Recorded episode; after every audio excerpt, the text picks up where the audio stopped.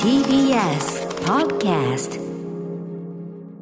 9月26日月曜日時刻は6時30分になりました TBS ラジオをキーステーションにお送りしているアフターシックスジャンクションパーソナリティは私ラップグループライムスターの歌丸ですそして今夜のパートナーは TBS アナウンサー熊崎和人ですここからはカルチャー界の気になる人物動きを紹介するカルチャートークよ今夜のゲストは月1レギュラー覆面プロレスラーのスーパーササダンゴマシン選手ですいらっしゃいませよよろしくお願いいたします。お願いしますはいお願いします。ということで、えーお第6スタジオにねちゃんとね、清掃でお越しいただいておりありがとますありうございまがとうございますマスクをかぶってやってまいりました。ありがとうございますということで改めましてスーパーササダンゴマシン選手ですはいスーパーササダンゴマシン選手は DDT プロレスリングに所属する覆面プロレスラーでありながら家業であります堺世紀株式会社の代表取締役社長そして自腹で放送枠を購入した BSN 新潟放送のラジオ番組スーパーササダンゴマシンのチェ・ジバラのメインパーソナリティも務めていますそして今月7日から9日作演出を務めましたひらがなマッスル7甲州街道はまだ夏なのさを開催されていましたはい、ひらがなマッスル、今回でファイナルということで、はいまあ、このマッスルというね、興行そのものが、はいやっぱはいスーパーサザンゴマシンさんの、まあ、そのものでもあるし、そのそのものでしたねそのものだし、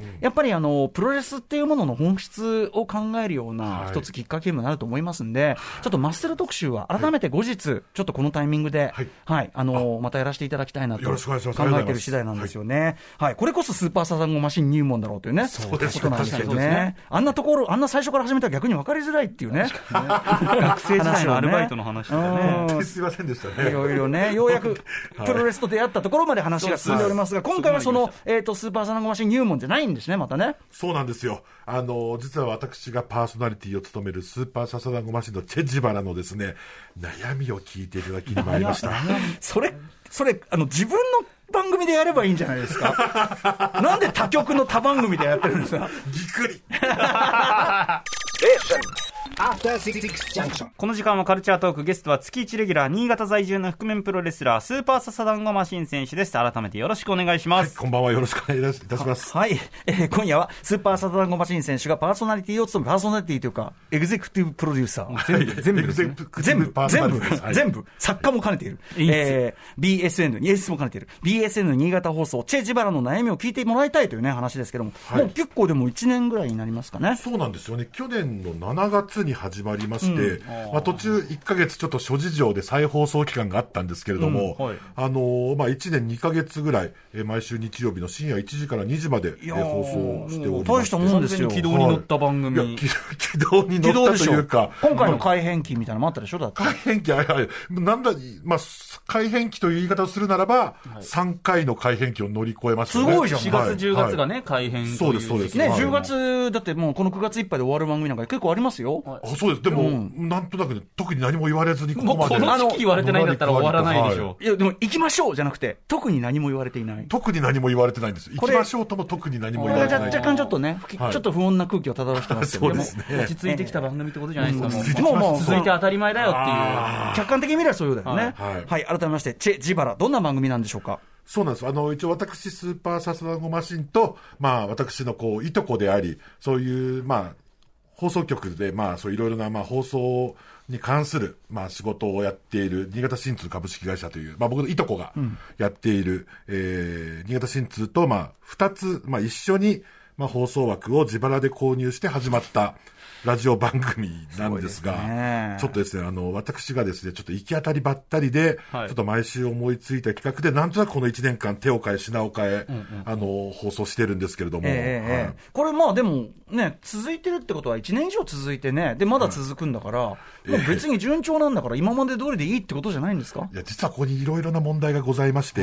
まずですね、あの、自腹と言い切ってしまったがために、本当にスポンサーがつかないんで すね。タイトルがチェンジバラですか確かにね、はいでも名前がね、要するにあの自自社腹自社自社だっていうさ、はい。なんか一社提供だっていうさ、そうなんですよ。そういう感じだし、しかも、じね、社長自ら出てるわけだかで、やらっ、てるので、そんなとこ入り込めるわけない感じするもんもうね。安泰だと思われてしまってるんですけれども、実は本当制作費がほぼ持ち出し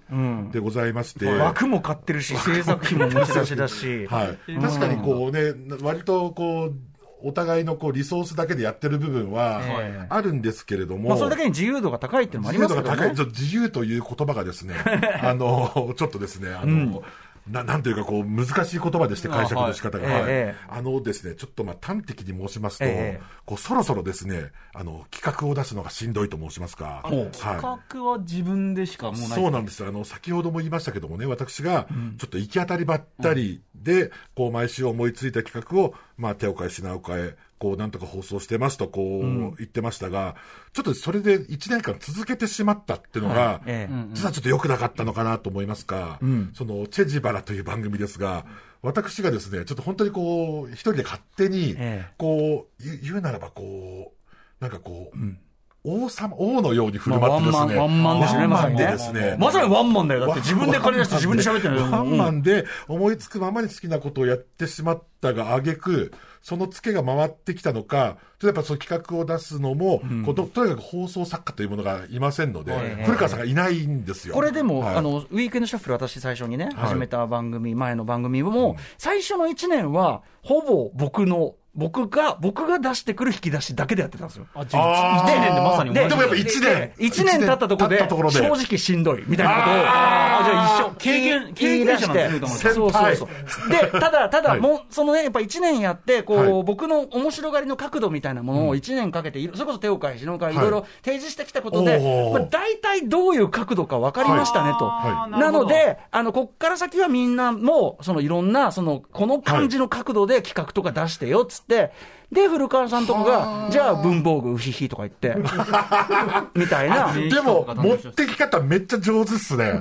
と確いかうに歌丸さんのその。笹団子イズムをもうこう知っもうている人こはいのないんです私よはこうです。だから、だから逆にそれを元にやってもらえばいいという、まあことなんですが、そうね、そういう意味で、こう、要は企画企画を出すのは、ちょっと私一人では、今も正直しんどいと。で、結果的に毎週、あの、フリートークみたいな形になってしま って。でもさ、フリートークはフリートークで結局自分から出すそうなわんけですだよから。。それはそれでもっとしんどいといけう。ね、削るっていう意味ではねそうなんですよよりよりっていうかより生身を削ってるからね、そっ毎ちはね。週火曜の夜収録してるんですけど、はいあのなんか水曜日ぐらいになると、こうなんか磁力、なんかなんで引力が変わったのかな ぐらい、こう、軽くなっちゃう足取りが軽くなる という。それもうすごいですね自分でお金払って自分で辛い思いなしてななんなんだろうなと思いながら途あ中ーね。で確かにまあそこで、まあなんとなくこう、私の趣味嗜好みたいなものがなんとなくこう、自分でも分かってくる中で、その番組の土台というか、ここに来て改めて軸になる企画が必要なんじゃないかと、今更ながら本当に思ったんあですこよ。れこれもね、われわれ2年目にしてはい、毎週毎週ち、ね、適当な違うで、毎週違うことやるのがかっこいいんだよとか言ってたんだけど、はいあの瀬能正夫さんというベテラン放送作家の人が、何を言ってるんだと、聞きづらいって言われて。あなるほどで、あうわーのとにかくこう決まったね、こうコーナーとか、決まった時間に決まったことをやるのも必要だよと、もちろんいろんなことやるのもいいけどと、はいはいは例えば映画表やってみたらどうだいとか、そういうんで私も肩を持ったんですようわじゃあそれもあ映画表2年目ですそっから映画表なんですかそうなんですよ。じゃあここからまさにだから確かこにこでだから軸を固めるっていうのは、あの順番としてはいいんじゃないですか、本当に私なんでこんな番組の抱えてる問題を、ええここまでこ他局うでつまびらかに、はい、つまびらかにしなければいけないなと思いながらもね、ええいやいやいややってたんですがいいですよいいですよやうんうんうんもう本当、そこでちょっと考えたのがなんですけども、はいちょっとここでやっぱりその番組にも関してある通り、ちょっと自腹という原点に立ち返って、ええこう番組が始まる当初に掲げた僕スーパーササダンゴマシンがこう自腹でいろんなことを体験してそのレポートをするというちょっとねコンセプトの企画をもう一回再始動したいなことれ、いうふうに最初はこう歌ってたんですね、最初歌ってすっかたりんです忘よれてました、こんなの。すっかり忘れてて、ええもう番組自体が自腹だということでもう、ええ僕ももう脳が麻痺していてそうですね、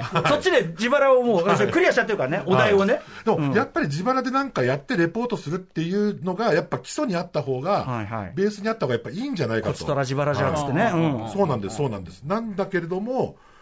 こう、やっぱり、そのやっぱ自分自腹レポート企画みたいなものを改めて軸にすることで、ななんというんですか、これやっぱマーケティング面といいますか。あつまり、いろんなことに挑戦しますよということは、その挑戦するものの宣伝にもなるから、そうなんですそこである種、マネタイズっていうのをはいそういうことかもう一個できるということですかあねり。がとうございます。ちょっとこう私がこう例えばいろんな企業様などにはいはいええええこうスーパーササダンゴマシンが御社のこう商品を自腹でこう試してみてそのレポートしますなんてことができたらこういろいろこう営業的な人ともね確かにはいうまくやっていけるんじゃないかなと思ったりとかしてこうスポンサーを探すときにはいこの番組のことがそもそもこう説明しやすくなるというか、この番組のこう、なんか名刺代わりの、なるほど。なんかこう企画なのか。そうなるとまあ厳密には自腹と言えるのかという問題も出てきます が、あのー、それは、あの、多分そそれれは、はやっぱ、ももぐすというね、なんかその、もぐす、もぐす、もぐすじゃない、ももぐす、もぐ すという。初めて聞きましたモグス言葉がよくわかんない。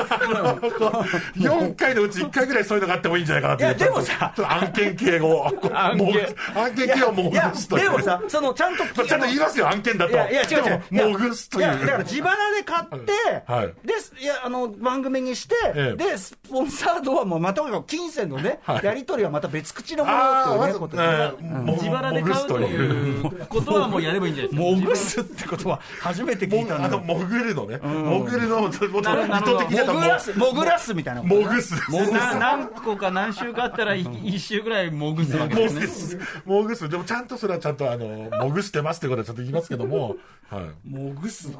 メモっちゃいましたもう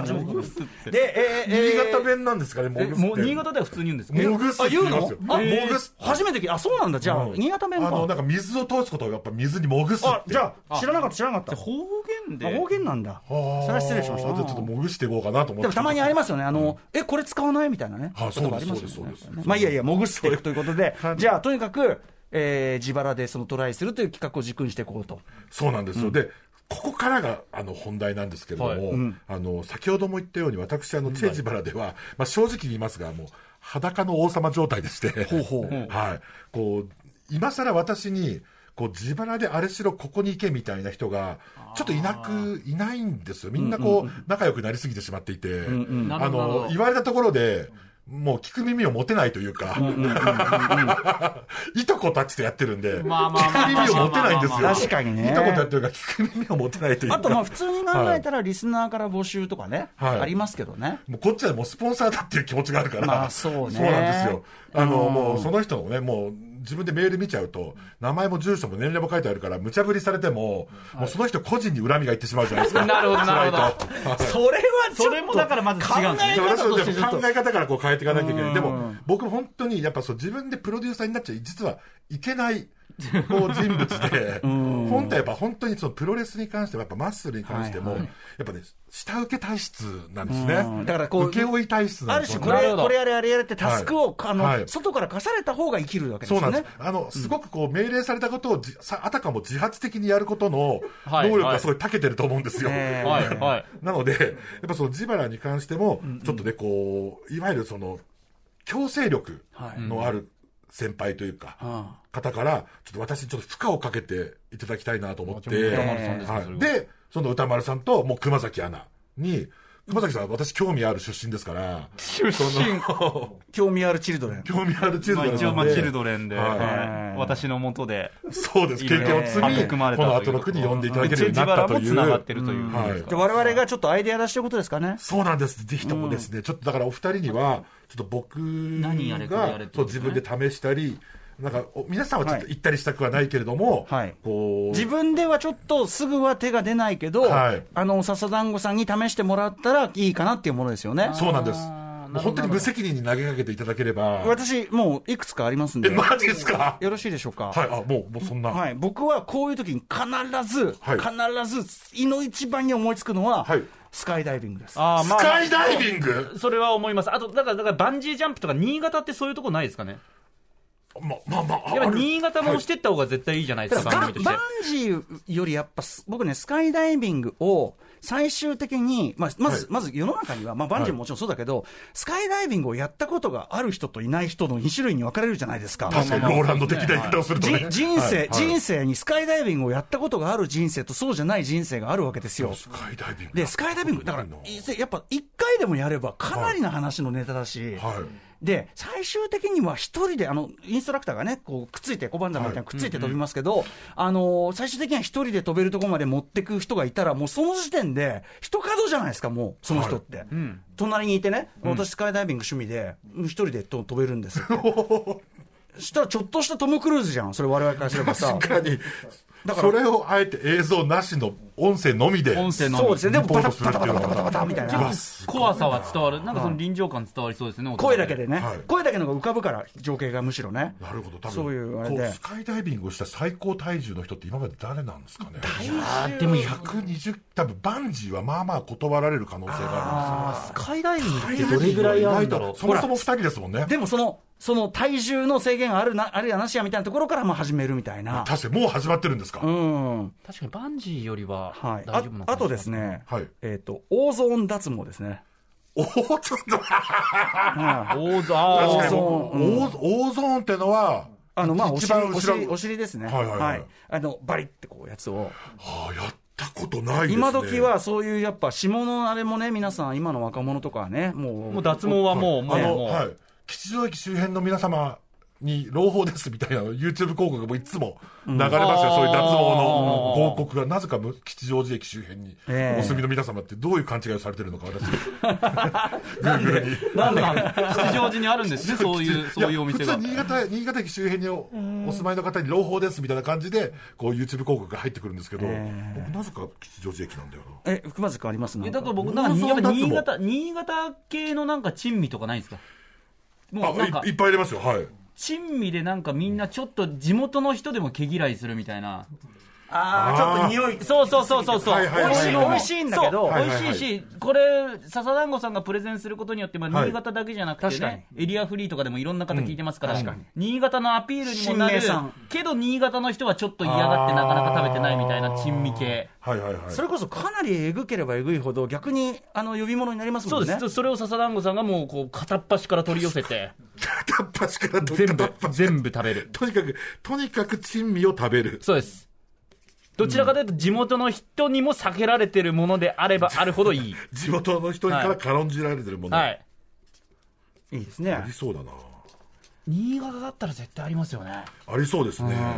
軽んじられてるもの。あとまあタトゥーとかですかねタトゥーは なかなか マジっすかマジっすかね俺これ、全部やるって。全部やるって自分、全部やるって決めてきてるんですよ、俺。このダメだよどんな思いいやあんだからあのそんなこと言われたらその怖くてだしあんですあんです全然却下してもらっていいかタトらゥーのじゃあもうちょっとライトに、はい眉毛のタトゥーって今あるじゃないですか形を単純に綺麗にするアートってメいイク。うアートメイクアートメイクあれだったらマスクマンがあれだったら違和感ないそうマスクマンがやるからこそ意味があ あるホワイトニングしませんかって言われた時ぐらいびっくりしますよ、俺。顔うのんあんま映ることないかもしれないですけど確かに。そこぐらいはまあでもホワイトニングあの歯のホワイトニングとかそういうのもいいですよねホワイトニング、あの、マスクマンだから本当にどうするんですかって思いながら俺。いやでもなんかその、まあまあやってどうすんだみたいなツッコミも含めて、はいなんかそういうこう美容系はやっぱし、まあ、染み抜きぐらいちょっとライトに、ライトにいいんじゃないですか。ライトに染み抜き。まあ、まあでも、まあ、ぜ美容ですね、本当にね。美容美容医療はいいんじゃないあの人はいはいはい人間ドックとか、あとその ICL とかさ、はいあとな内視鏡検査しましたとか、内視鏡は効きますね。うん、よなんくか、はい、人な間ドッななク行んったか話そういうと、か。うんそういう系統っていう手はあるんじゃないですか。ああ、でも、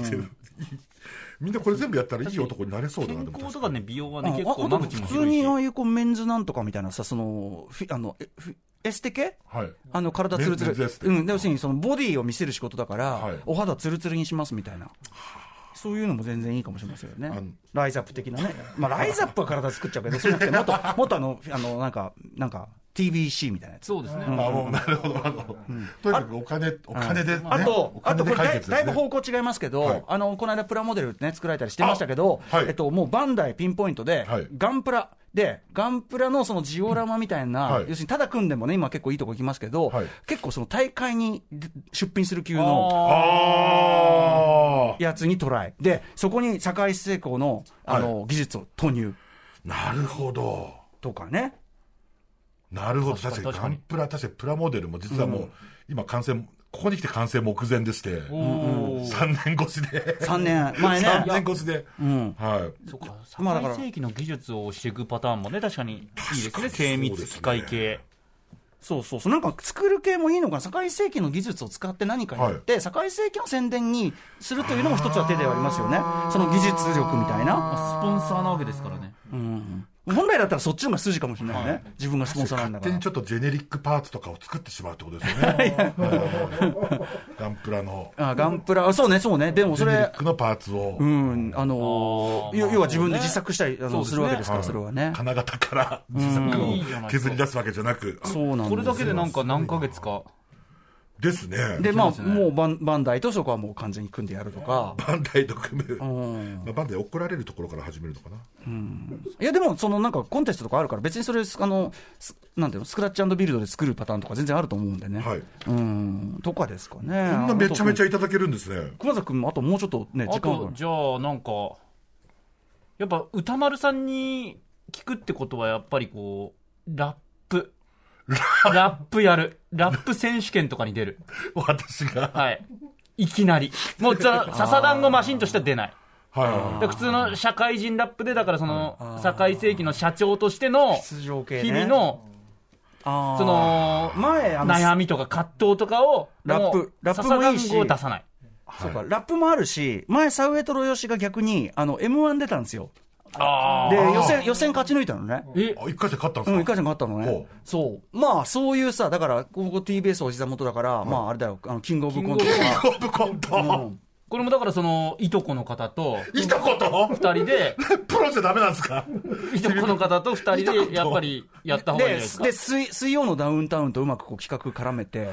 なんか、そしたらこうき、あのチェジバラの方にも誘導できるみたいな。キングオブコントか。 まあ確かにみんな自腹で出ますもんね、出場そうがですね。まあそうで自すね腹ねうんあ、もう52分なんで。うわー、やばい、これでガチャガチャやりますね、じゃあ。ガチャガチャタトゥー出たらどうすんのやめなよ。